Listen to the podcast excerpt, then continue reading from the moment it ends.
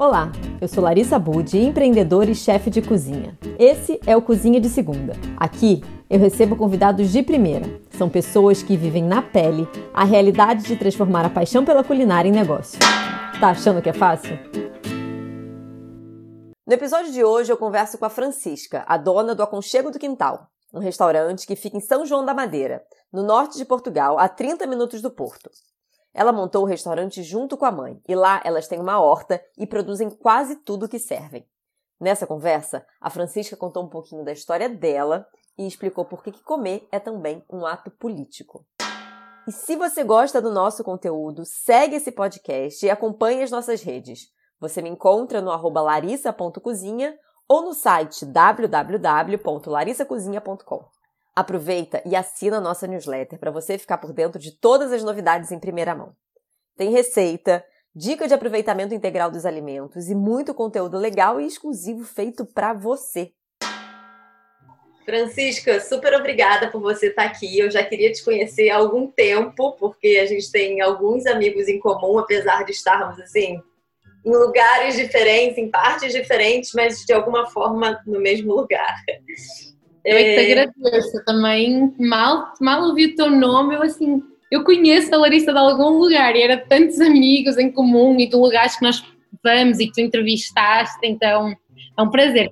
E Francisca, uma coisa que eu sempre pergunto, assim, a minha primeira pergunta nessa, nessa conversa, eu sempre quero saber como é que despertou a sua paixão pela cozinha, como é que você entrou nesse universo da gastronomia? Olha, tem duas coisas. Uma coisa é quando é que eu comecei a cozinhar. E outra coisa é quando eu decidi ter um restaurante. Isso é muito diferente, porque eu não cresci naquela. Ah, eu não tive aquela história. Ah, eu sempre cozinhei. Eu toda a vida tive de volta dos, dos tachos das panelas. Não, eu era assim, a pessoa dos livros. Eu queria fazer medicina, inclusive, então eu estudava muito. Então, assim, eu passava muito longe da cozinha. Nunca, nunca cozinhei mesmo. Só que a minha mãe sempre cozinhou, então eu sempre tive essa, essa percepção, tinha alguém sempre ali a uh, nos entregar uma comida muito boa todos os dias. Uh, isso de facto marcou assim, a, minha, a minha vida, essa, essa entrega da minha mãe à criação minha e do meu irmão, de jantar, o jantar era sagrado, 8 horas da noite todo mundo sentava na mesa, sem negociação, isso marcou a minha educação, mas eu nunca cozinhei. Quando eu mudei para, quando eu mudei para o Brasil, em, quando eu tinha 18 anos, eu comecei a cozinhar porque eu sempre fui muito natureba. Isso eu sempre fui, natureba. Eu com 14 anos virei vegetariana porque eu comecei a ter, eu tive um problema de pele muito chato, psoríase. Até tem muitas uhum. pessoas que têm. E o meu pai também tinha, e todo mundo me falava, ah, mas é normal, não tem cura, não tem, não tem jeito.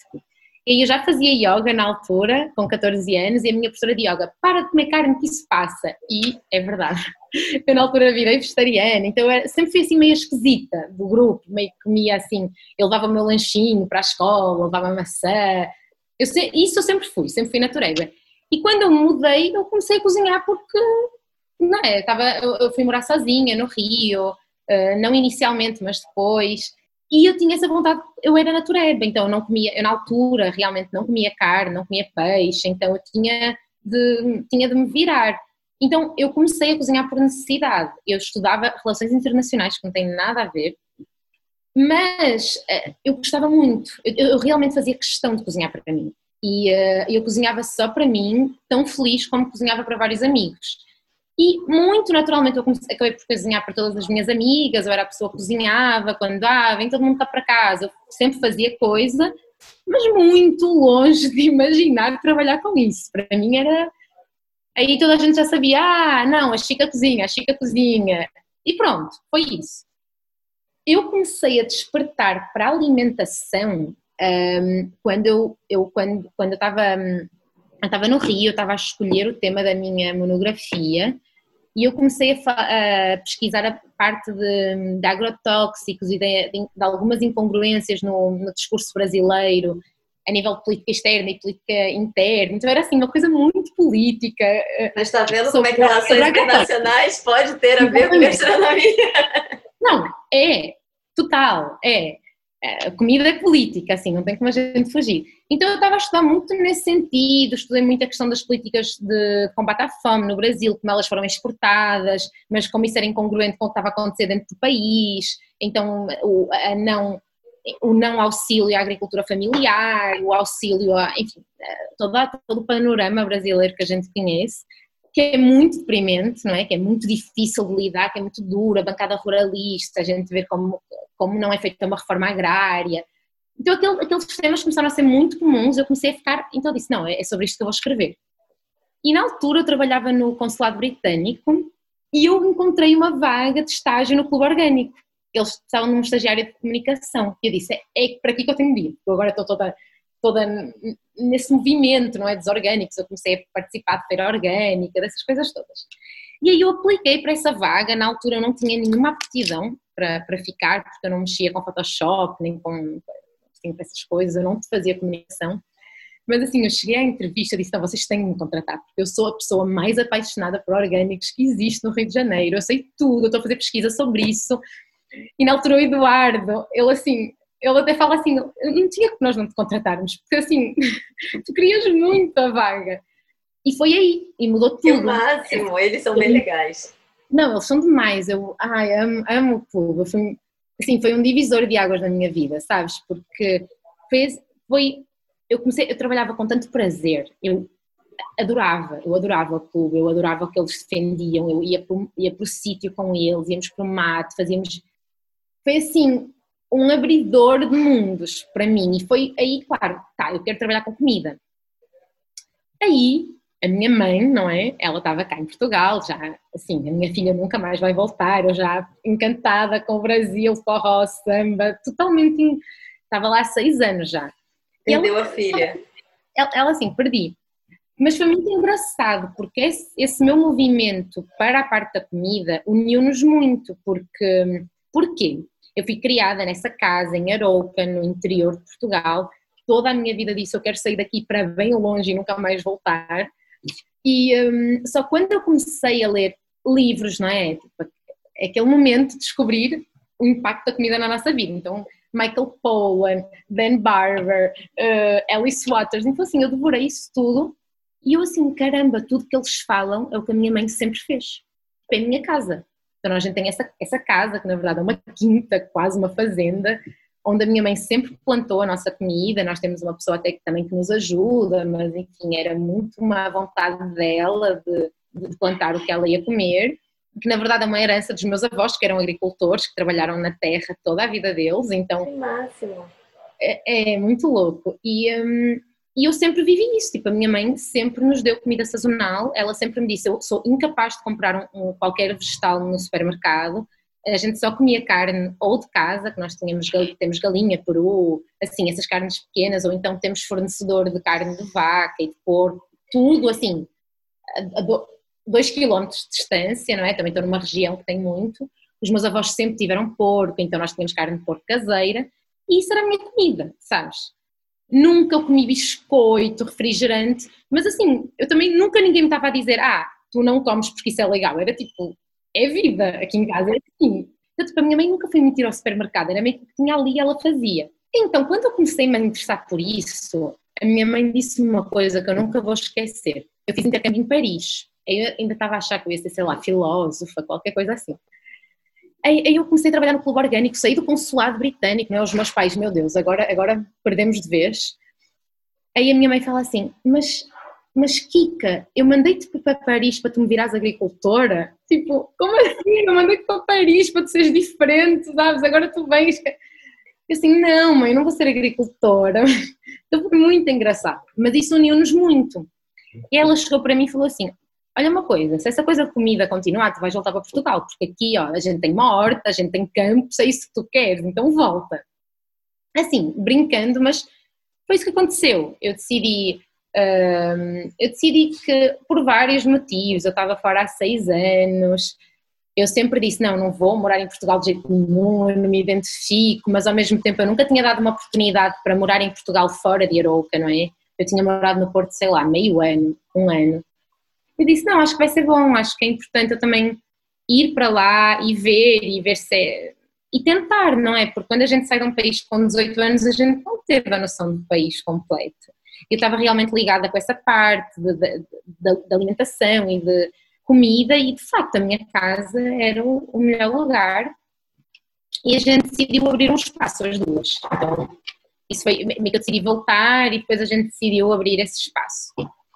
Então, aí eu comecei a cozinhar uh, profissionalmente, mas eu também não sabia que eu ia cozinhar profissionalmente, porque nós abrimos um mini espaço uh, que era para ser uma mercearia e um pequeno café e transformou-se num restaurante. Então, para te responder à pergunta, eu não decidi cozinhar num restaurante. Aconteceu, sabes? Foi um. Aconteceu. E é isso. Olha, e, e, aconteceu, e hoje o restaurante ele tem muito um conceito from farm to table, né? Vocês, muitas das coisas que vocês servem no restaurante, vocês é, colhem na, nessa casa da sua mãe, né?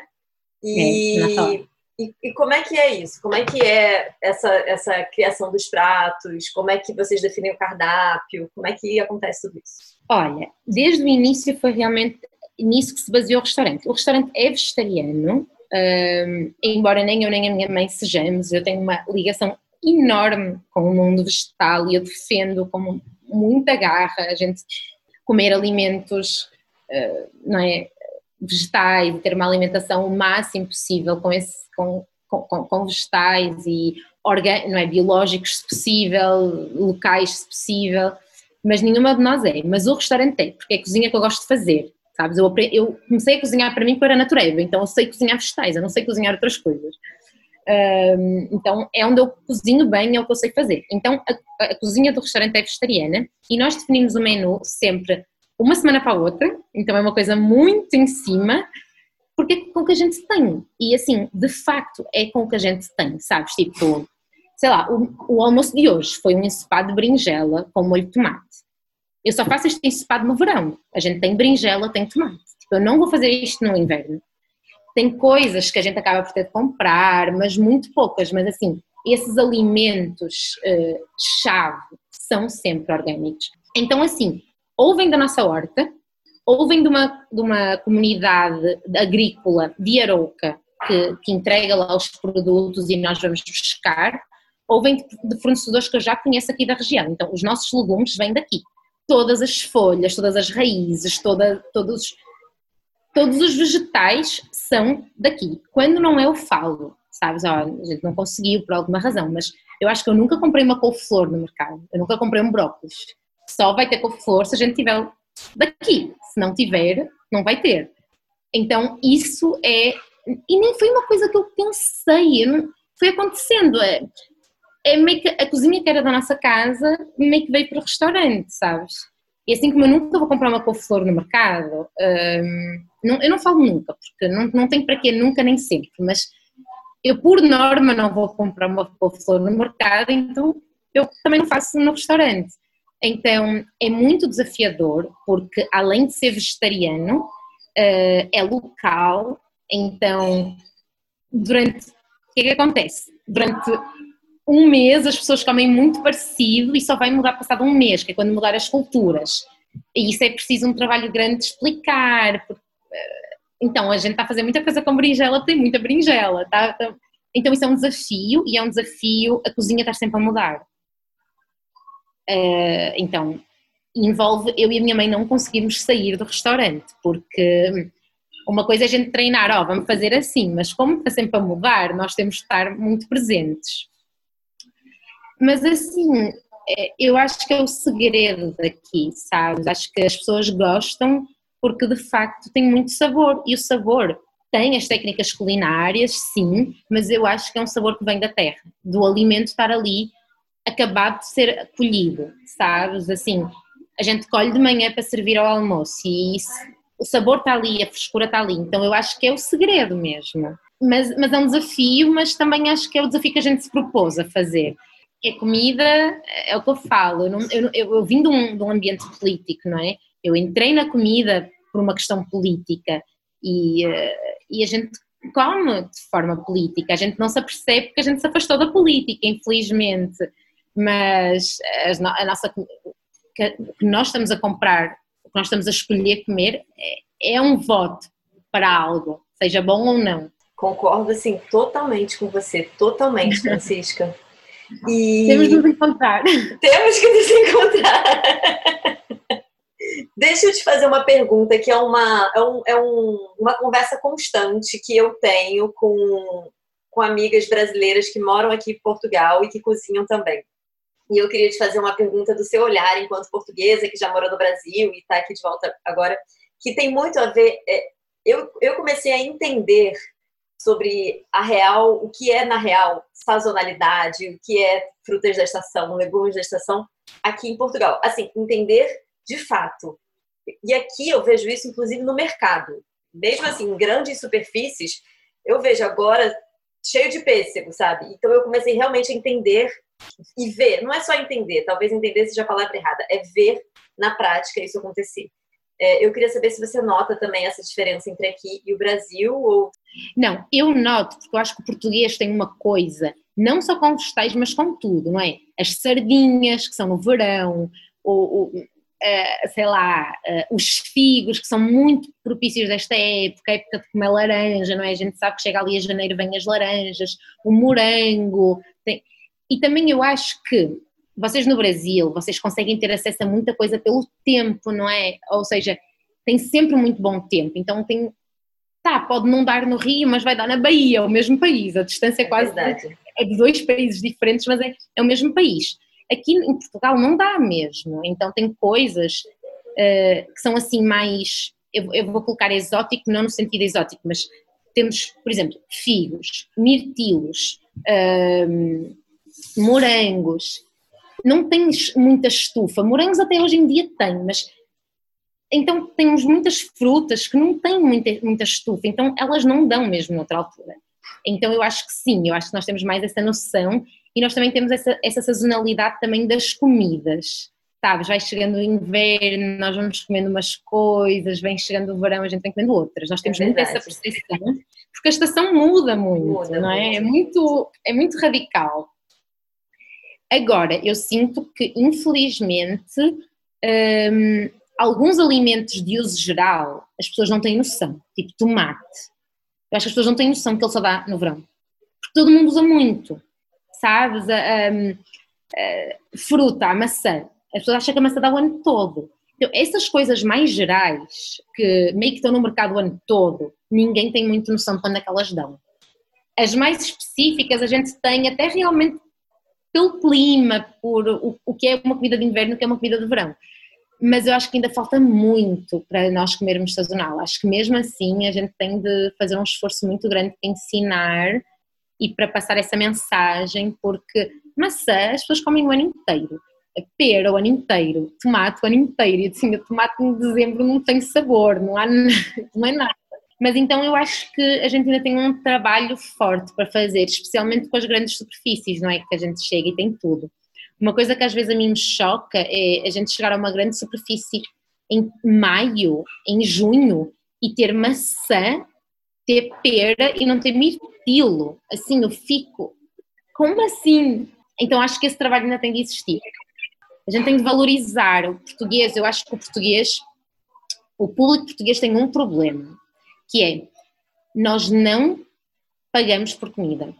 Nós não pagamos o valor correto por comida quer seja em restaurante, quer seja uh, no supermercado. Então, e eu vejo isso muito claramente. O meu namorado é italiano. Nós vamos a um, um, supermercado em Itália, as pessoas estão dispostas a pagar, as coisas têm um valor mais justo e ele, ele diz: não, é normal aqui nós pagarmos isso. Eu até falo Itália, porque não é uma diferença, não é uma diferença de vida tão grande assim, não é que não estamos a falar de uma Alemanha, de uma Suécia.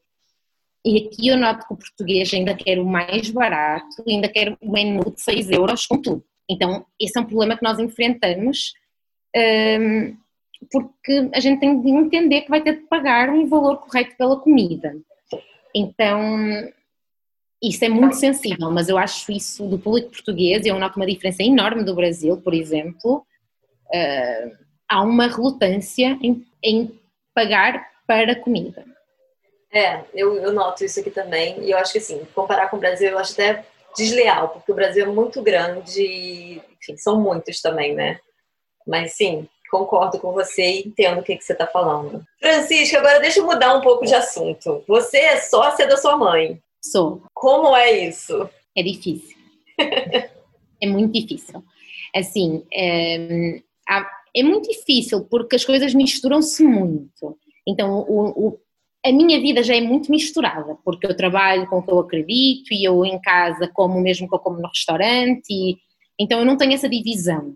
Eu estou no restaurante, o meu, o meu número os meus clientes têm, ligam-me, então a minha vida já é muito misturada, não há uma separação. E que eu não me importo, porque eu também escolhi isso e eu gosto, é, eu, eu, sou muito inteira, e eu gosto disso, não, não me queixo disso. Mas com a minha mãe é, é, muito delicado, não é? Porque às vezes a gente está no restaurante e ela está, ah, mas porquê que tu fizeste não sei o quê no domingo? Eu, mãe, mas tem nada a ver, sabes? Então, então eu noto que é um desafio muito grande a divisão, especialmente com mãe e filha, porque a gente acaba por misturar tudo, sabes? De conversas do restaurante, conversas de casa, eh, às vezes o momento em que a gente está para ter juntas é no restaurante, então nós perdemos muito um tempo só as duas. A, a gente sim, eu não sei o que é estar com a minha mãe e falar de outra coisa que não seja o restaurante.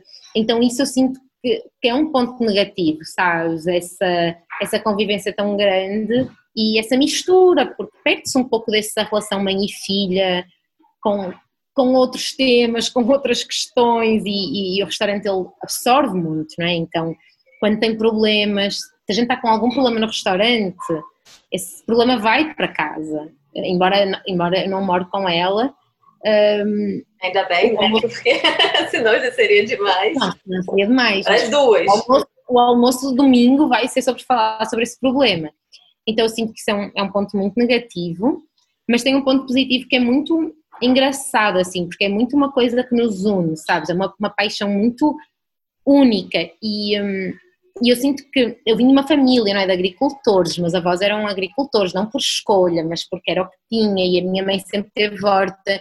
E eu acho que também eu chegar e dizer assim, mas isto é muito bonito, o que vocês fizeram e o que vocês fazem é muito valioso e em todo o mundo as pessoas procuram lugares assim e uh, o teu trabalho é, é muito valorizado e o que tu fazes é feito em restaurantes Michelin, porque a qualidade dos produtos que a gente tem, sabes, é, é, é muito difícil de encontrar então também mostrar essa valorização, encontrar esse elo, eu que sempre não tive nada a ver, sabes, com a terra, nem com a minha, nem, eu nunca fui ligada com Arou, porque sempre foi muito difícil para mim morar numa cidade pequena, então isso resgatou-me.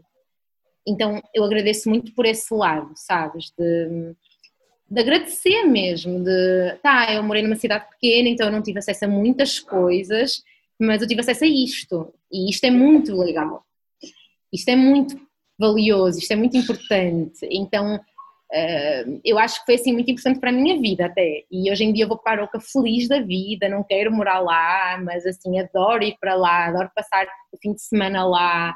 Uh, valorizo muito a horta, sabes? Também não quero ser agricultora, mas valorizo muito, sei o trabalho que dá. Se eu tiver de pagar um, um produtor, eu não vou pechinchar ao produtor, vou pechinchar outra coisa, outra pessoa qualquer, mas eu sei que um produtor ele já não recebe o valor justo, provavelmente, mesmo sendo diretamente, que é o que a gente faz aqui. Então, esse resgate à terra, essa gratidão, essa e dizer a toda essa linhagem da minha família, o que vocês fizeram é muito bonito.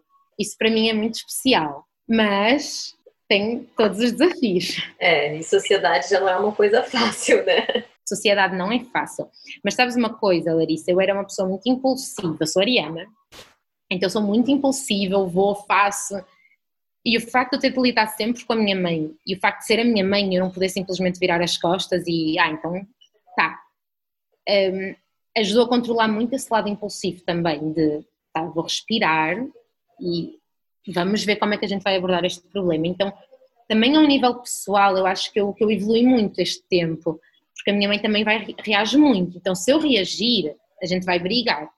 Então, assim, eu vou respirar e eu vou, vamos tentar abordar este problema.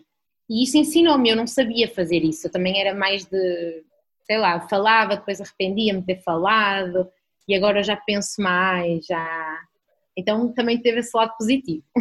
Claro, não, muita coisa positiva. Sempre é, né? Eu acho que é sempre os dois lados. E muito legal isso de você falar também, porque é um reconhecimento e muitas vezes as pessoas não conseguem enxergar, né? E, e, ter essa consciência de do respeito também pelo outro, que isso é muito legal também, porque mesmo da mesma forma que a gente também tem que ter o respeito pelo alimento e pelos ingredientes, a gente também tem que ter pelo outro. E às vezes isso é muito difícil a gente ver também na restauração, sabe? Porque é muito stress o tempo todo. Tiveste restaurante, assim, é um stress que nos leva à loucura mesmo.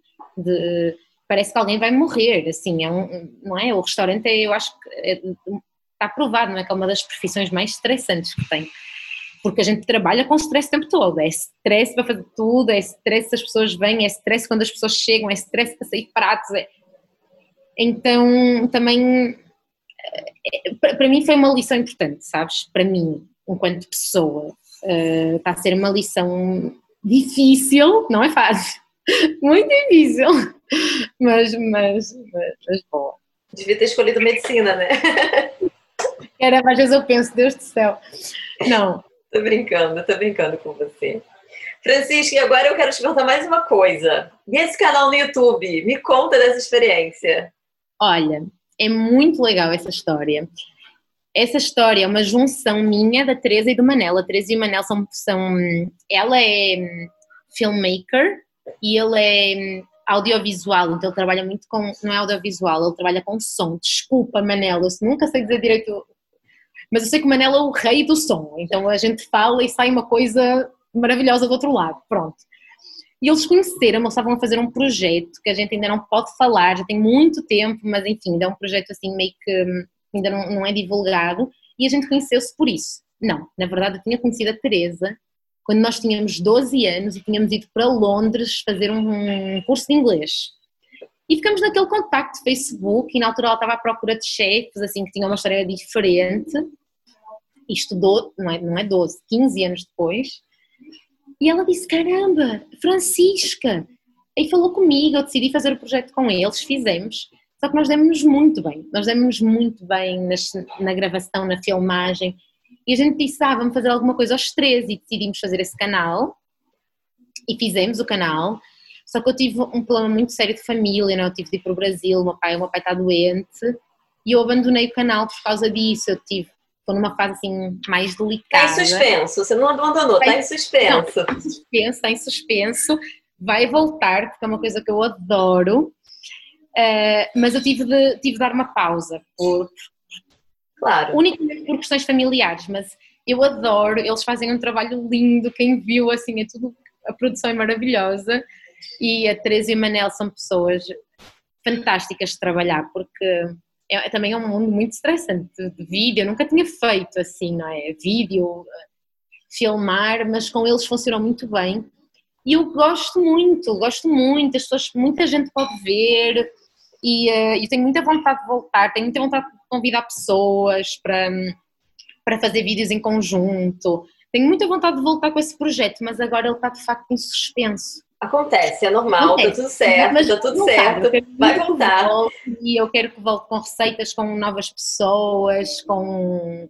Quero muito voltar com, com ele, mas agora, agora está suspenso. Mas deixa eu só te fazer só mais uma pergunta em relação a ele. Você sempre gostou dessa parte da comunicação ou foi uma coisa que você descobriu? Não, eu sempre fui muito comunicativa. Eu sempre fui muito comunicativa, mas eu nunca imaginei que eu fosse trabalhar com, com isso.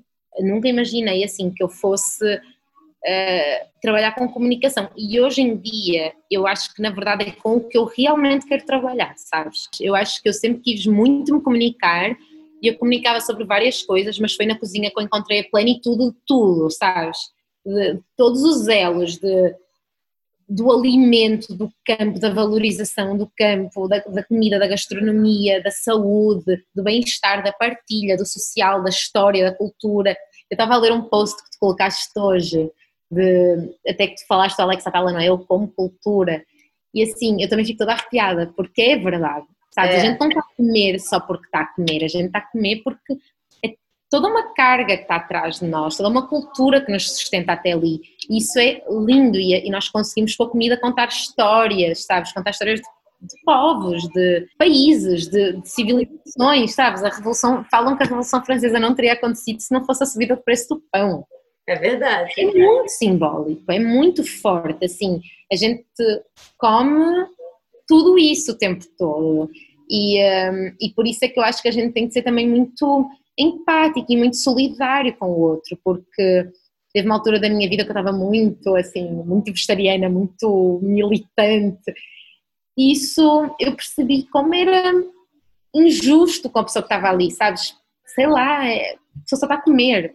Claro que, ok, ela, todos nós podemos nos informar mais, mas quem é que me garante que aquela pessoa teve a forma se informar como eu tive? Talvez ela nunca foi tão privilegiada como eu para poder me informar ou para poder saber.